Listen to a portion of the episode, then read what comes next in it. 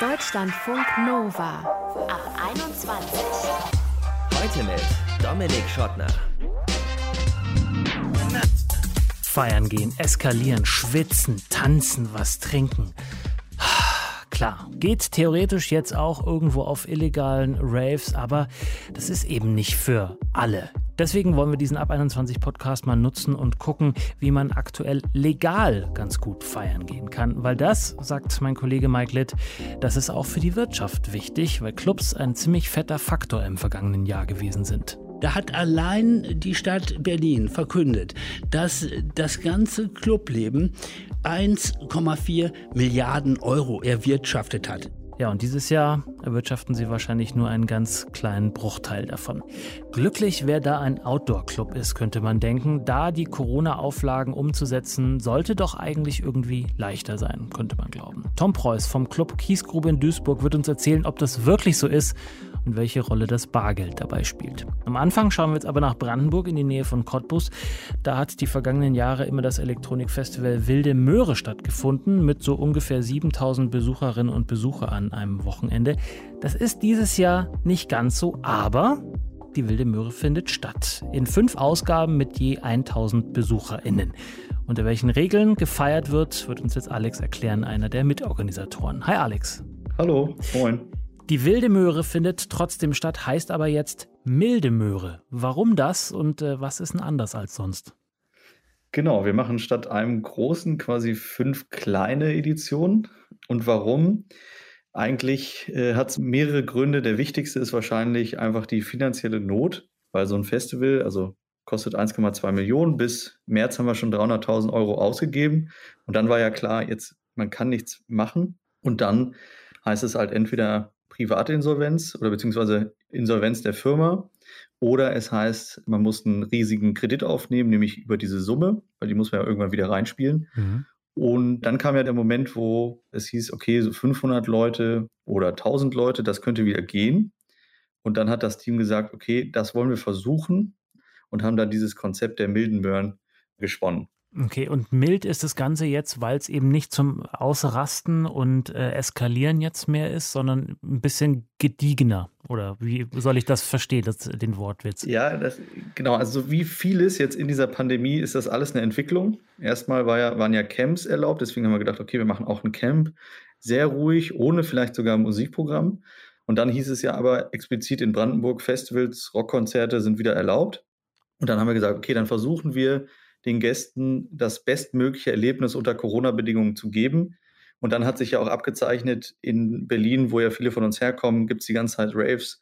Die Leute haben diesen unbändigen Drang und die brauchen eine Alternative. Und wir haben gesagt, okay, wir schaffen die sichere Alternative und haben trotzdem eben ein schönes Erlebnis. Und dann ist es doch wie ein Festival. Wir sagen trotzdem mild, weil es ist nicht ganz der Umfang, wie so ein typisches Festival wäre, aber es kommt doch schon sehr, sehr nah dran. Mhm. Und ich glaube, die Hygienemaßnahmen, die sind zwar einschränkend, aber man wäre überrascht, wenn man dort ist. Es gelingt, das unglaublich gut zu kombinieren. Also diese Ekstase, die die Leute brauchen, gleichzeitig aber die äh, Hygienebestimmungen aufrechtzuerhalten. Du sagst, es gelingt, weil eine Ausgabe hattet ihr äh, schon. Ne? Wie kamen die genau. Hygienebedingungen genau. da an bei den Leuten? Und vielleicht kannst du sie einfach nochmal kurz nennen und äh, sagen, ja, wie das dann ankam. Ja, also das Wichtigste was die Gäste merken, ist natürlich, wir, wir haben für jeden so ein, so ein Schild gekauft, also so ein, wir nennen das Rave Shield, das ist eigentlich so ein, so ein Plexiglas vom Gesicht. Äh, das muss man tragen auf den Tanzflächen oder auf den Programmflächen, überall da, wo man potenziell unter 1,50 kommen könnte, also auch in Schlangen und so weiter. Abstand meinst du? Äh, man kann natürlich ne? auch, ja. genau, also man könnte auch einen Mund-Nasenschutz tragen, also je nachdem, was man äh, eben lieber hat. Ähm, das ist der größte Punkt. Und äh, das machen die Leute aber auch sehr, sehr gut. Also man muss sie natürlich immer so ein bisschen erinnern. Dafür gibt es ein Achtsamkeitsteam, das läuft rum und äh, hat so auch so einen Zauberstab und sagt dann, darf ich dir eine Maske ins Gesicht zaubern, falls das jemand nicht macht. Und wenn es jetzt ganz dicke kommt und irgendwie zu viele Leute sich nicht dran halten, dann gibt es noch ein Ampelsystem, schaltet quasi auf gelb, wenn äh, jetzt irgendwie 10% der Leute keine Masken tragen und wenn es nicht sich bessert, dann würde es auf Rot schalten und bei Rot geht dann auch die Musik langsam aus. Das muss langsam das, das mussten wir noch nie machen. Ähm, das ist dem Achtsamkeitsteam oblassen. Mhm. Äh, das können, die sind ja die ganze Zeit da und sehen ja die Situation, wie sich Leute verhalten und so weiter. Aber War tatsächlich noch nicht notwendig, weil die Leute einfach sehr gut mitmachen und sie sind auch unheimlich dankbar dafür, dass es diese Möglichkeit überhaupt dieses Jahr gibt. Mhm. Selbst, also Gesundheitsamt ist natürlich da, hat sich das angeschaut und selbst die äh, Beamten werden mit Dank überschüttet und die Leute kommen zu denen und die feiern die und es ist, ich finde es super beeindruckend und toll auch zu sehen, dass es klappt. Das Ordnungsamt äh, als äh, hat da endlich mal positiven äh, Ruf, sonst sind die ja immer nicht so äh, beliebt eigentlich, ne? Also ich fasse nochmal zusammen. Ihr gebt diese Schilde aus, diese Gesichtsplastikschilde, was ja auch ein bisschen spacig aussieht. Man kann alternativ Mund-Nasen-Bedeckungen tragen. Es gibt das Ampelsystem und man muss die äh, sich äh, Fieber messen lassen oder Temperatur nehmen lassen Stimmt. am Eingang, ne? Genau, am, beim, beim ersten Betreten gibt es eine Fiebermessung und es gibt natürlich noch viel, viel mehr, was im Hintergrund passiert. Ne? Also jeder kennt ja mittlerweile, überall sind die Abstandsmarkierungen, überall gibt es Desinfektionsmittelspender, es gibt eine erhöhte Reinigungsfrequenz und so weiter. Das geht ja weiter bis zu dem Cashless-System, also kein Bargeld mehr. Wir versuchen alles an Gefahrenquellen so gut es geht zu vermeiden. Mhm. Das ist unser Job und ich denke, das hat gut geklappt. Ihr seid ein Elektronikfestival, ne? Da wird nicht nur Alkohol konsumiert, vielleicht auch noch was, äh, was anderes. Wie lockert das das Verhältnis zu den Regeln, sage ich jetzt mal? Das ist eine super spannende und wichtige Frage. Und auch da hatte ich großen Respekt vor, wie verhalten sich die Leute, egal in welchem Geisteszustand. Und es ist ja nun auch ein ganzes Wochenende. Mhm. Aber ich kann jetzt wirklich mit beruhigtem Gewissen sagen, das funktioniert, egal in welchem Geisteszustand jemand ist. Hygieneschutz oder Gesundheitsschutz wird gelebt und kann immer auch mitgelebt werden. Man braucht natürlich irgendwo Regeln, die man kommuniziert, die vorher klar sind und Leute, die das kontrollieren und gegebenenfalls daran erinnern. Hm. Das klingt aber jetzt schon so, als wäre das schon ein deutlich höherer Aufwand. Ihr müsst Dinge bauen, ihr müsst ein Cashless, also ein, ein bargeldloses System einführen. Das ist mit Technik verbunden, die ihr vielleicht vorher noch nicht hattet, also auch mehr Kosten. Klingt das nur so bei mir oder ist das tatsächlich so, dass es deutlich teurer geworden ist dadurch? Das ist deutlich teurer, das äh, verbirgt sich aber eigentlich sogar eher im Personalaufwand. Mhm. Weil normalerweise habe ich zur Besucherzahl ungefähr 10 Prozent, den ich an Personal dazu habe. Und jetzt sind wir weit über 20. Genau, und die Personalkosten machen es natürlich fett, aber auch zusätzliche Seifen, Desinfektionsmittelspender, alles mögliche, was da an Reinigung noch mit drin hängt. Das ist sehr, sehr aufwendig, aber ich finde, dass es wichtig war, jetzt auch in diesem Jahr zu zeigen oder ein Modell zu kreieren, wie Tanz, Ekstase, das, was uns Menschen wichtig ist, trotzdem zu erhalten und den Einklang zu bringen mit den Notwendigkeiten einer Pandemie. Also Absagen war keine Option. Absagen ist keine Option, allein weil wir ein Modell brauchen. Das hat sich jetzt noch dringlicher gezeigt, weil kaum jemand anders das jetzt gemacht hat. Und natürlich auch nicht, weil ich dieses Team und das, was wir aufgebaut haben über sieben Jahre, das können wir nicht einfach in den Sand stecken. Mir war wichtig, wir erhalten das und wir leisten den Beitrag äh, zur Gesellschaft, den wir jetzt hier damit geleistet haben. Hm. Das war uns wichtig. Ich bin ja sicher, dass ihr ziemlich beobachtet werdet jetzt von anderen Festivalorganisatorinnen und Organisatoren. Äh, wir haben auch vor ein paar Wochen hier mal in der Ab 21 mit den Leuten vom Immergut Festival äh, gesprochen. Die mussten das ja jetzt dann doch absagen. Die waren eigentlich noch ganz zuversichtlich, dass es klappen könnte. Wenn ihr an die Möhre 2021 denkt, was seht ihr da? Ein Festival so wie 2019 oder nochmal 2020? Super schwierige Frage. Man hat natürlich Hoffnung, aber unser Team plant jetzt auch von vornherein mehrere kleine Veranstaltungen. Und wenn es dann doch anders geht, kann man nochmal umplanen. Aber dadurch, dass das Infektionsgeschehen nun auch zunimmt, wir können es nicht sagen, wir bereiten uns jetzt auf mehrere Veranstaltungen vor. Alex war das, einer der Mitbetreiber des Festivals, das sonst Wilde Möhre heißt, aber weil jetzt Corona ist, ist das Ganze nicht ganz so ekstatisch und eskalierend. Aber äh, es findet statt. Viel Erfolg. Danke dir und äh, bleibt gesund. Deutschlandfunk Nova. Der Club der Republik, möglicherweise der einzige Club in Deutschland, der wegen Corona nicht eine Millisekunde schließen musste, weil er hier bei uns bei Deutschlandfunk Nova nämlich seine Heimat hat im Radio und im Internet. Moderiert wird der Club von meinem lieben Kollegen Mike Litt und mit dem möchte ich jetzt sprechen über die Lage der Off-Air, also der Nicht-Radio-Clubs in Deutschland und was die sich einfallen lassen, um die Pandemie möglichst unbeschadet zu überleben. Hi Mike. Hallo Dominik, ich grüße dich. Gibt es denn schon viele Clubs, die wegen der Pandemie leider schließen mussten? Die wirklich jetzt für immer schließen mussten, nicht nur vorübergehend, sondern wo es einfach nicht mehr tragbar war alles? Ja, ohne Frage tatsächlich. Also viele haben überhaupt keine Option. Also gerade die kleineren Clubs, für die ist es einfach überhaupt nicht wirtschaftlich, wenn sie öffnen und dann letztendlich mit äh, 20 Gästen und noch mit dem entsprechenden Personal feiern. Und äh, bei den größeren ist es eben auch immer wieder eine Frage der Wirtschaftlichkeit. Wie kann man das machen? Also ich würde von meiner Wahrnehmung unterm Strich eben wirklich sagen, ohne Außenbereich ist im Prinzip so gut wie gar nichts wirtschaftlich machbar.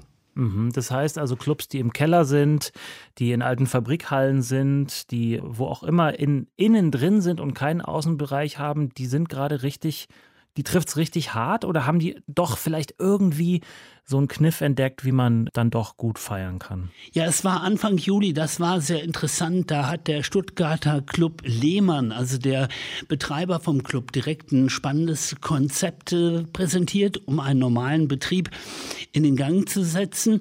War unheimlich spannend und auch da natürlich der Schlüssel ein spezieller Ticketverkauf, um eben nachvollziehen zu können, wer hat an dem Clubabend teilgenommen genommen, wer hat möglicherweise andere Menschen infiziert. Davon gab es dann auch in der letzten Zeit immer häufiger wieder ähnliche Angebote. Teilweise mussten sie aber auch abgesagt werden, weil die Bereitschaft von den Feiernden unter Umständen da auch nicht für gegeben war. Mhm. Deswegen beobachten wir auch interessanterweise auf der anderen Seite die vielen Meldungen von illegalen Raves, von irgendwelchen Veranstaltungen draußen in Wäldern rund um Berlin, aber in ganz Europa letztendlich. Und ich glaube, auch das ist ein wichtiger Aspekt, denn das Feiern hat natürlich auch immer eine besondere Funktion, ist gerade raus aus dem Alltag, äh, unbeobachtet sein, mhm. eben sich so ein bisschen von dem normalen Alltagsleben zu entkoppeln. Und dann sind solche Konzepte für manche Leute auch fragwürdig, wo sie ihre kompletten Personalien abgeben müssen und äh, da sozusagen erst recht unter Beobachtung stehen. Ja, unter Beobachtung steht äh, die ganze Clubszene insofern ja auch, als dass die Politik sich um sie, naja, vielleicht nicht übertrieben sorgt, aber sie haben sie schon ein bisschen auf dem Schirm. Da gibt es immer wieder mal Meldungen, dass es jetzt hier Hilfen gibt und da gibt es staatliche Hilfen. Reicht das, was es da so gibt und was gibt es da vor allem? Ja, ich denke, Dominik, die komplette Szene ist äh, wirklich voller Sorgen. Ich meine, das ist mittlerweile ein halbes Jahr, dass Clubleben nicht wie üblich stattfinden kann und alle haben da wirklich ja mit den Finanzen zu kämpfen, ohne Frage. Jetzt kommt äh, gerade zu diesem Wochenende und ich finde auch eben wirklich äh, sehr spät am Ende der Woche die Nachricht, dass ja äh, die Bundesregierung mit 27 Millionen fördern möchte. 27 20 Millionen klingt ziemlich viel, aber nun muss man da sich die Zahlen auch genau angucken. Im Höchstfall wird mit 150.000 Euro gefördert. Also wenn wir die 27 Millionen mal klein machen oder teilen durch 150.000, mit denen ja längst nicht alle rechnen können, dann bleibt so viel am Ende auch wiederum nicht übrig. Und dann überlegen wir uns nochmal, wie der Kassensturz in Berlin denn im vergangenen Jahr, also noch vor Corona war. Da hat allein allein die Stadt Berlin verkündet, dass das ganze Clubleben 1,4 Milliarden Euro erwirtschaftet hat, nur in Berlin. Mhm. Dann hat man ja ungefähr mal eine Zahl, wenn man das so in Relation setzt, wie viel im Moment der Clubszene fehlt und eben nicht nur in Berlin, sondern bundesweit. Also das ist wirklich das, was man gemeinhin so als prekär bezeichnet und da glaube ich, da sind die 27 Millionen gut gedacht, aber am Ende können die nur ein Tropfen auf dem heißen Stein sein, zumal wenn wir jetzt wirklich wirklich konkret über die Clubszene, über die Feier, die Haus- und Techno- und Elektronikszene sprechen, die ist ja auch nur ein Teil in diesem 27 Millionen Paket. Damit sollen ja auch Live-Auftritt, Bars und äh, Veranstaltungslocation gefördert werden. Also es ist ein gutes Zeichen. Die Summe ist ohne Frage viel Geld, aber ob das wirklich helfen wird, das äh, stelle ich in Frage sagt Mike Litt, Moderator beim Club der Republik hier bei uns auf Deutschlandfunk Nova. Ich habe mit ihm darüber gesprochen, wie gebeutelt die Clubbranche durch Corona ist und welche Wege es vielleicht aber auch gibt, um wieder ein kleines Licht am Ende des Tunnels zu sehen. Vielen Dank, Mike. Gerne, Dominik. Deutschland Deutschlandfunk Nova.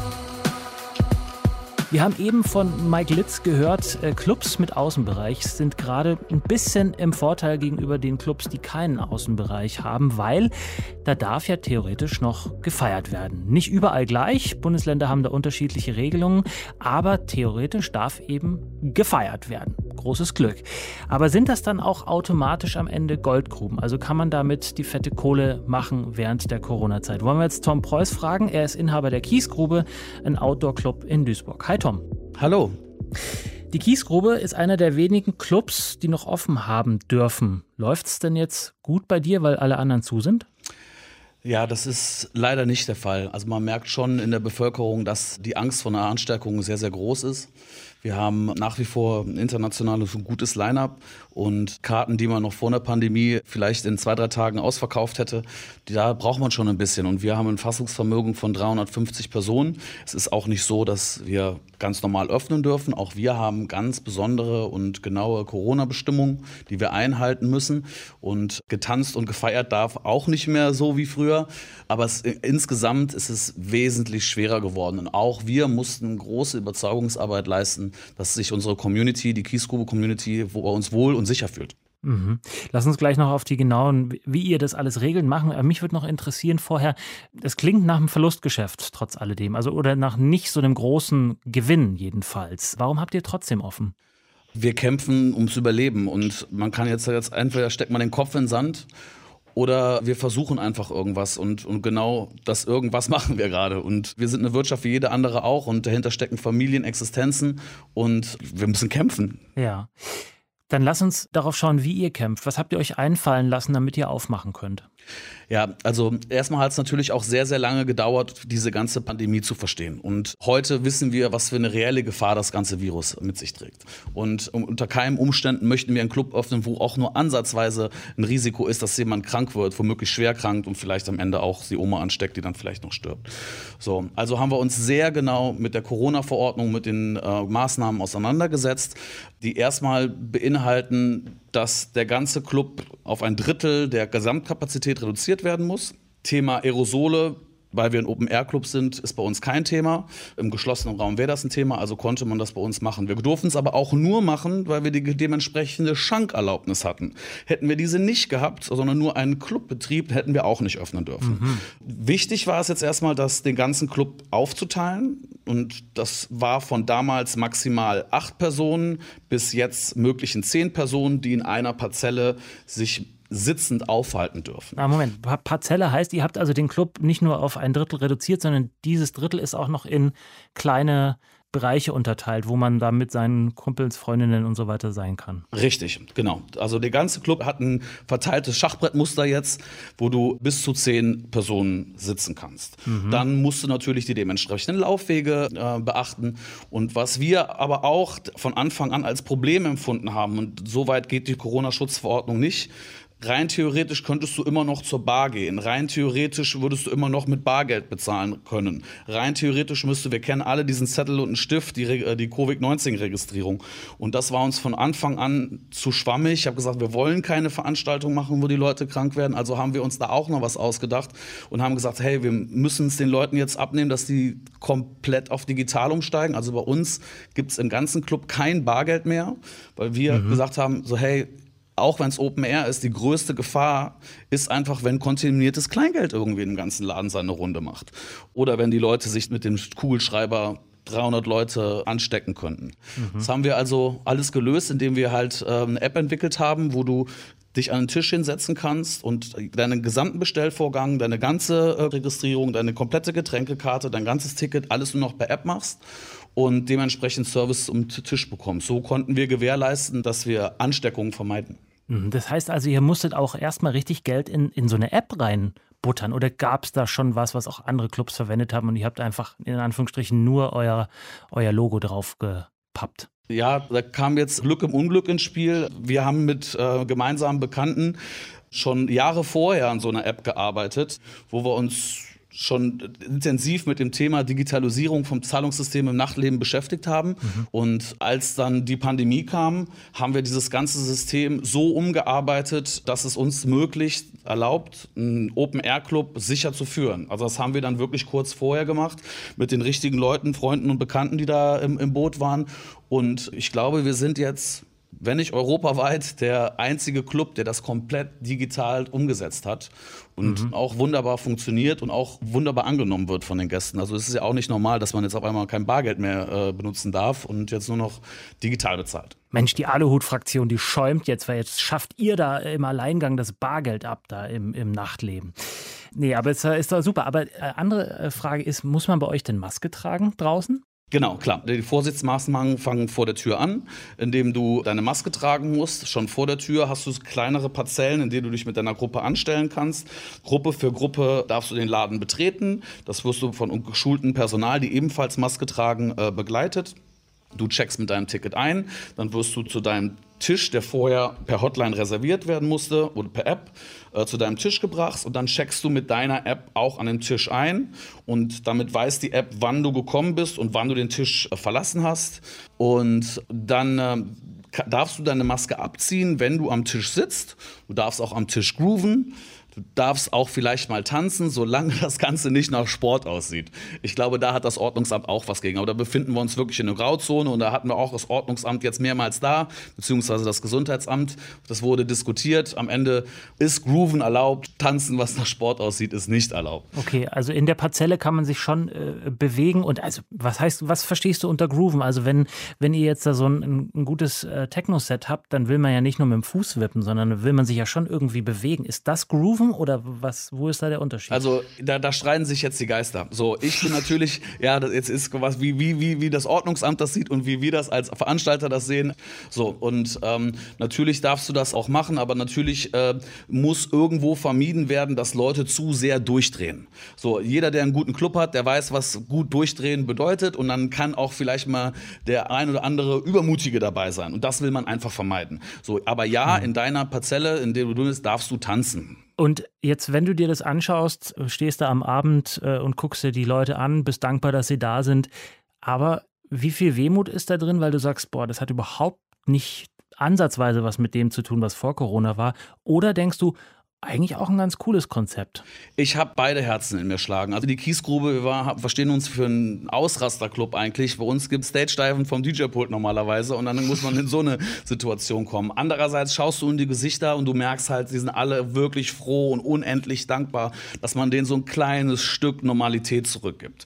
Und ich möchte es auch nicht anders handhaben, wenn ich weiß, alles andere würde bedeuten, dass Menschen wahrscheinlich krank wären. Ich nehme das Virus sehr ernst. Ich äh, lebe auch in Ibiza. Ich habe sehr viele Freunde, die ihre die Eltern in, in Norditalien verloren haben. Die sind wirklich viele Menschen sind gestorben. Und wenn man das vor Augen hat, dann ist es okay, auch mal eine Zeit lang vielleicht solche Abstriche beim Feiern zu machen.